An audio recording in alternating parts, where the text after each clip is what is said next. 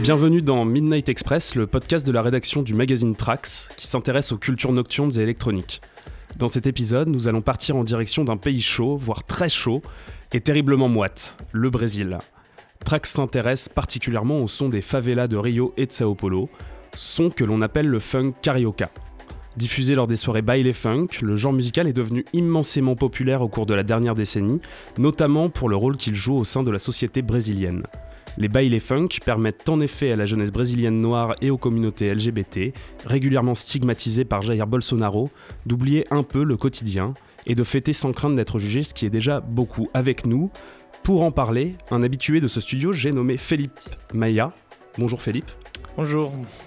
Vous êtes journaliste, vous animez tous les mois sur Ins l'émission Bailey, et vous êtes aussi l'auteur d'un reportage sur les Bailey Funk de Sao Paulo paru dans Trax en février 2017. Alors, j'ai une première question. Est-ce que vous pourriez euh, nous expliquer ce que sont les baile funk et comment ces soirées ont fait euh, leur apparition au Brésil? Ouf, d'accord. je pense qu'il faut qu'on fasse un petit peu le tour historique là-dessus parce que voilà, les baile funk déjà, euh, déjà on n'appelle pas ça au Brésil forcément, on l'appelle juste funk. Dans, un bon portugais, on, dit plutôt funk. Parce que les bails et funk, c'était plutôt la soirée en soir. C'est drôle, ça me rappelle un peu de, la house parce qu'elle a commencé comme warehouse, warehouse. Et après un bon moment, elle s'est devenue la house. Bon, bref, les bails funk, ils commençaient dans les années 80, à, la fin des années 70 à Rio quand euh, les bails, c'est-à-dire les soirées, bail ça veut dire soirée, fête, euh, il s'agrandit vraiment dans le favela de Rio. Et bien sûr, il y avait partout dans le banlieue du Brésil, mais dans le favela de, Rio, il se développe assez bien.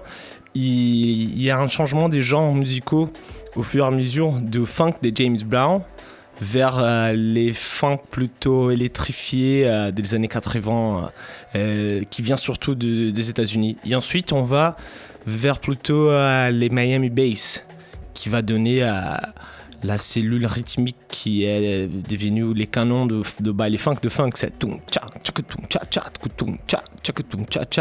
là ça dérive de, de, Miami Bass.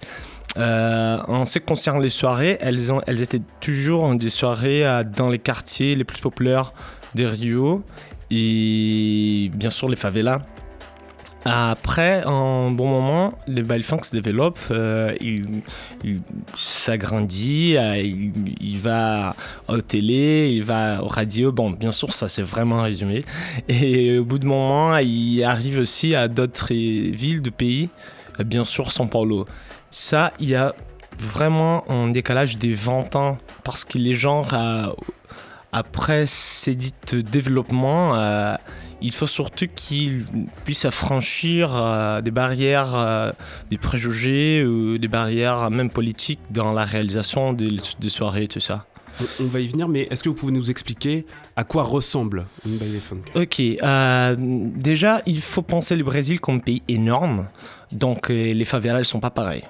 Les favelas Rio, elles sont différentes des favelas de, de, São Paulo, qui sont différentes des, des, favelas de Belo Horizonte, qui sont différentes des favelas de Recife. Bien sûr, au Brésil, il y a plusieurs favelas. Et les belles funk, il y a toujours cette côté, cette liaison avec les banlieues. Donc, ceci dit, euh, dès qu'on arrive dans une soirée à Baile Funk à Rio, elle se passe normalement, bien sûr aujourd'hui c'est un peu partout, mais normalement, il faut que tu ailles dans une favela ou pas forcément dans une favela, je peux pas je vais pas faire le rêve, euh, même l'exotisation d'une idée de favela, mais c'est juste des, des, banlieues un peu plus populaires. Donc euh, on arrive, il y a un petit, normalement terrain, euh, normalement un grand espace vide qu'on utilise pour mettre des sound systems et pour faire la fête.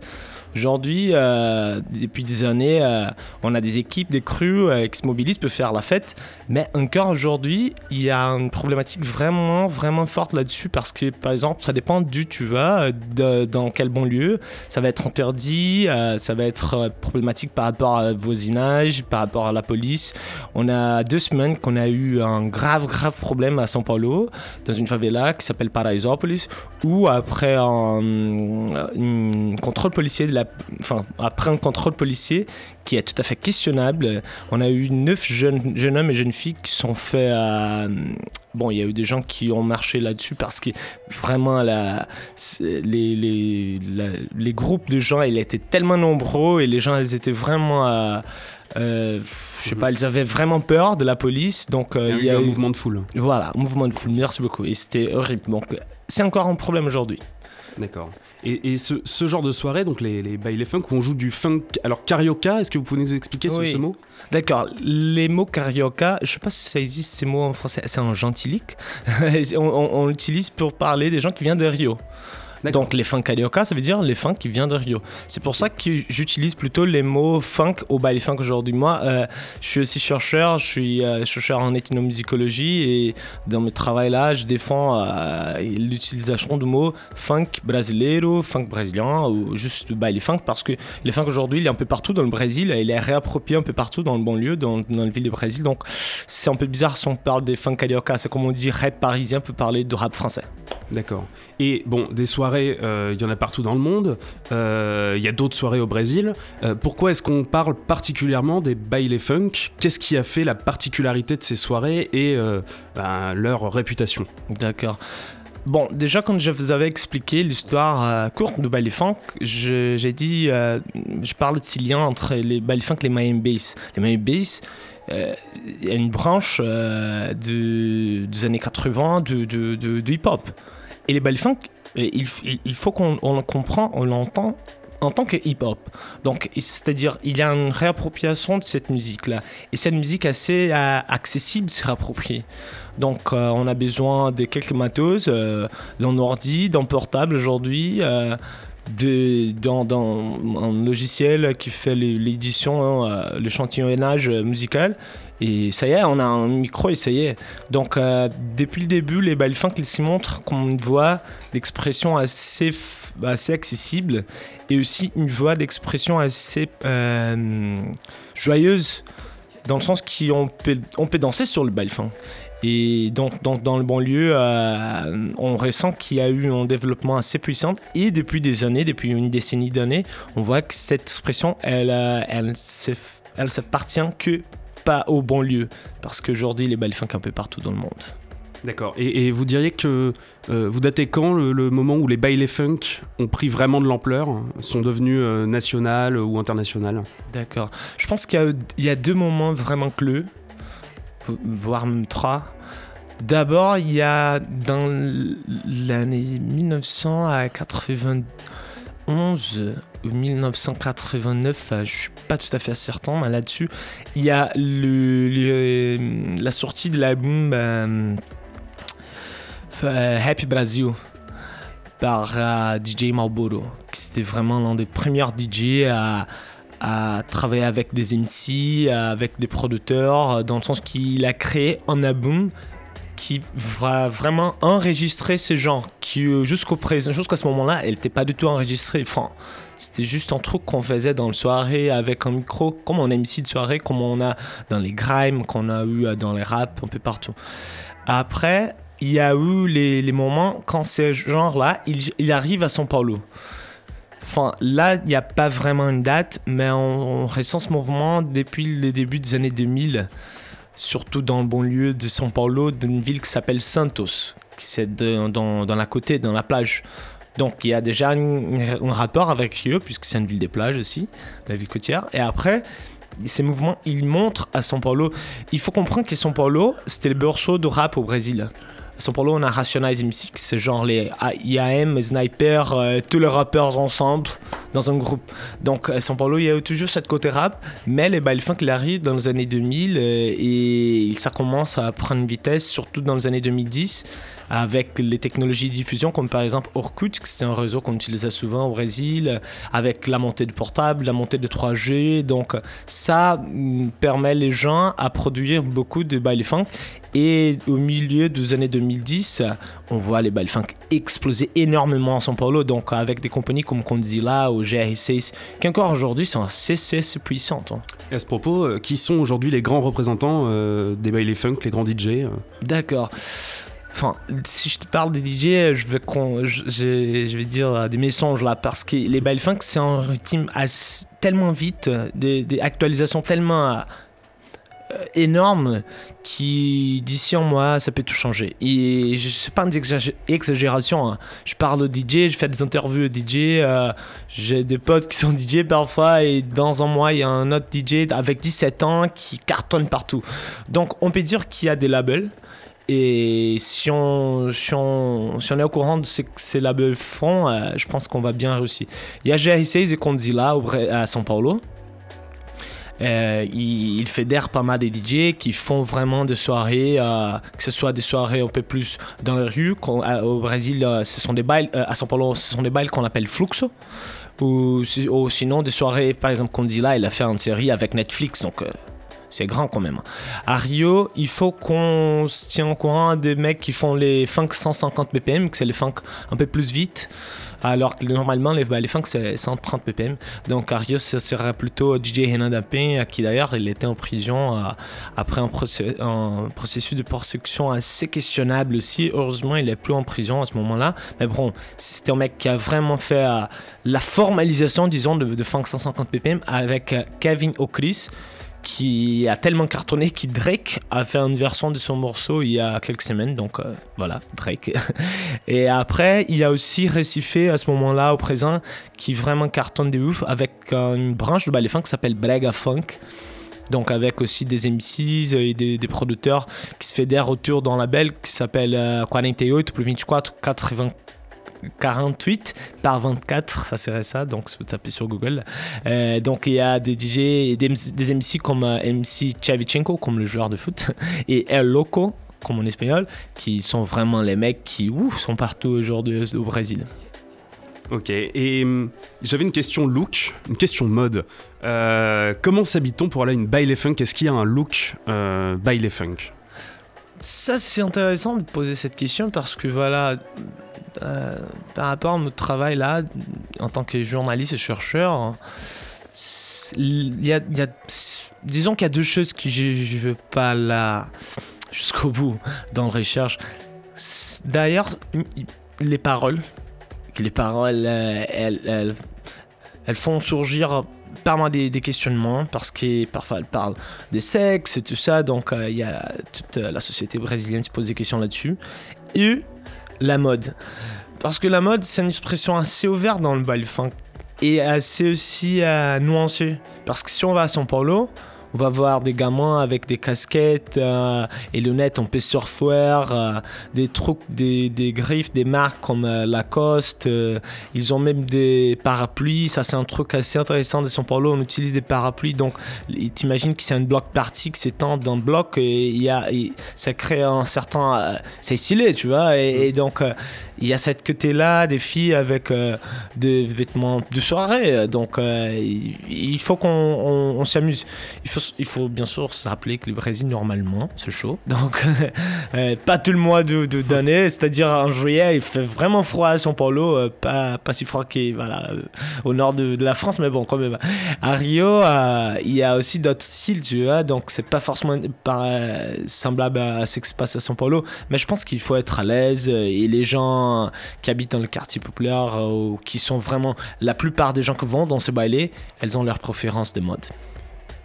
Et euh, pardon, je voulais te demander aussi. Euh, on, parle souvent, euh, en parlant des baile funk, on en parle comme d'un safe space, comme d'un endroit où les gens peuvent s'exprimer un peu librement. pourquoi est-ce qu'on en parle comme ça Et est-ce que en fait les baile funk sont fréquentés par, disons, une communauté en particulier? D'accord. je pense que déjà les baile funk, il faut qu'on comprenne dans un paradigme, là je viens de la côté un peu science sociale du truc, je pense qu'il faut qu'on le comprenne dans un paradigme de révolution qui n'est pas forcément celui-là qu'on comprend comme révolution. C'est-à-dire les rap, il, vient et on se parle, waouh, c'est l'expression des gens et c'est la révolution. Oui, les, les punk rock, c'était ça. Les belles funk, il y a une révolution là-dessus. Mais c'est pas une révolution comme, comme, on entend, comme on comprend depuis, euh, depuis beaucoup d'années. C'est une révolution déjà qu'il faut qu'on la voit sur la perspective du sud du monde, enfin, du, du, Brésil, de l'Amérique latine. Euh, donc, euh, bien sûr que c'est un safe space. Bien sûr qu'il y a de, de- de problèmes de- de préjugés ou même d'homophobie là-dessus, parce que voilà, je pense qu'on peut le trouver partout. Et si on, imagine que c'est un genre de musique carton, on peut imaginer qu'il y a plusieurs baile funk, donc il y a plusieurs de gens, et donc on peut pas dire de tout le monde. Mais je suis sûr aussi que c'est un espace où les gens, euh, comme je vous ai dit, euh, se trouvent dans un safe space parce que c'est de la jeunesse noire qui va bien être à l'aise là-bas, peut faire la fête. Bien que parfois il y a des problèmes avec la police et le gouvernement, mais c'est la jeunesse noire, c'est- ce sont des gamins, des 15 ans, des 16 ans, les filles des 15 ans, des 16 ans. Bien sûr, la communauté LGBT aussi. euh, à Rio, on a eu euh, il y a quelques mois euh, les bails d'Agayola, qui c'était vraiment les bails euh, qui était la soirée qui était la plus connue dans, dans l'année passée à, Rio. On a eu une édition LGBT à, São Paulo, euh, à Heliópolis, qui c'est la plus grande favela de l'Amérique latine.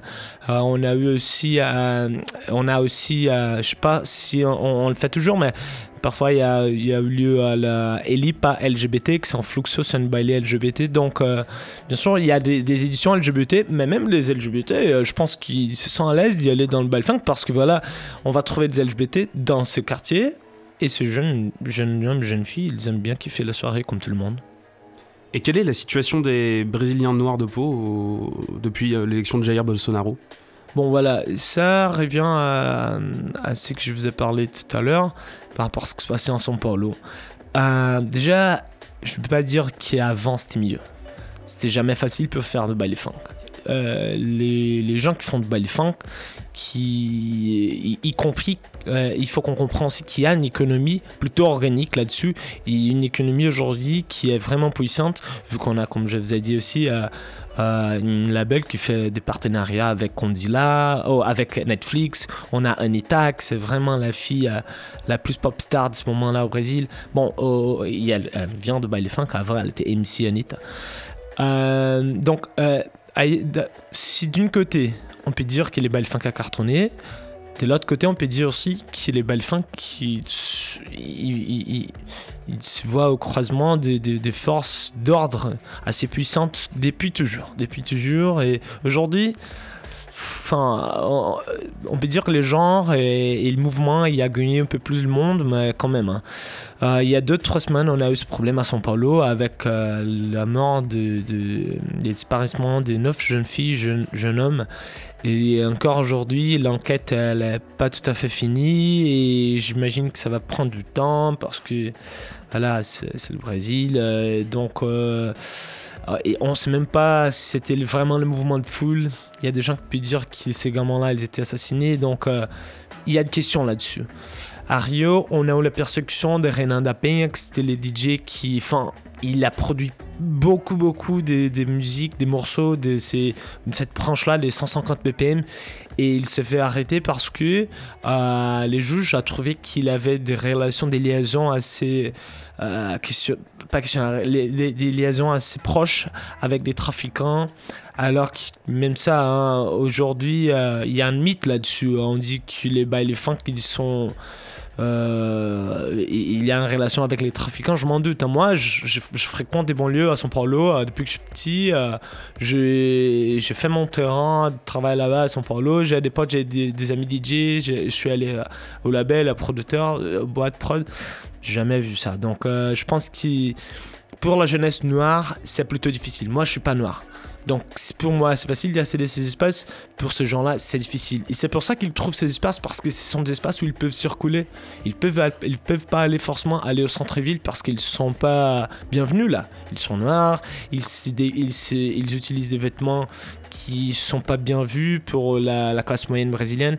Mais bien sûr qu'après Bolsonaro, on a une certaine légitimation de ces discours-là. Parce qu'avant, ces discours, il était plutôt, je disais pas caché, mais il était, il était mi-caché, disons.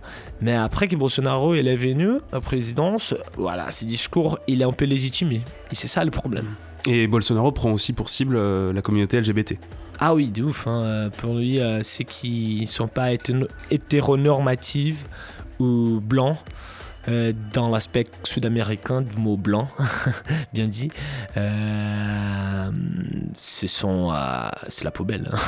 J'ai dit pas, et j'ai dit ça avec une certainité avec une sûreté en fait à, journalistique disant parce que on peut, trouver sur, sur Google hein, il parle toujours ça aujourd'hui bien sûr il a il adoucit un peu son discours mais c'est à cause des, relations des rapports politiques hein. il, cible ces gens là mais voilà c'est plutôt un discours idéologique parce qu'il était élu aussi en raison des gens qui se voient d'une certaine façon à, à attaquer par la communauté LGBT, alors que ça c'est un conflit qu'on voit un peu partout dans le monde, mais dans le pays où le sexisme et l'homophobie est encore puissante, ça, c'est plus fort. Et est-ce qu'il est, est, est plus difficile d'organiser des bails funk depuis l'élection de Jair Bolsonaro ou, pas? Ça, vraiment, je peux pas dire. Hum, hum, hum. En tant que producteur des soirées, je pense que ça dépend de la banlieue, ça dépend de la ville. Par exemple, à Recife, dans le nord-est du Brésil, on a, on a des gouverneurs de gauche. Je, ne sais pas si là-bas c'est plus facile que dans d'autres villes où ce sont les droits ou les sans droits. C'est vraiment. Euh, ce qui se passe, c'est qu'on a un problème de racisme structurel dans le Brésil. Donc, ça va pas changer dans une génération vite fait. C'est un, changement assez euh, au fur et à mesure. Si, depuis quelques années, les balles funk a cartonné, bien sûr qu'on a eu des processus des. Enfin, euh, les gouvernements peut-être à trouver des moyens, des. Euh, de, financer quelques, artistes, tout ça. On a eu certains, certains mouvements dans, dans ces sens-là, surtout à São Paulo. Mais aujourd'hui, je sais pas, je pense que les gens qui font les bails funk, ils ont une pensée souvent à self-made man. Dans le sens qui, ok, euh, c'était, c'était pas bon avant, c'est pas mieux maintenant, et je fais ma soirée quand même, et voilà. Merci Philippe Maya d'avoir répondu à notre invitation. Merci à vous. Midnight Express c'est fini, mais vous pouvez poursuivre le voyage à Rio en achetant Trax, puisque nous publions ce mois-ci un portfolio du photographe Vincent Rosenblatt consacré aux soirées Baile Funk. A bientôt.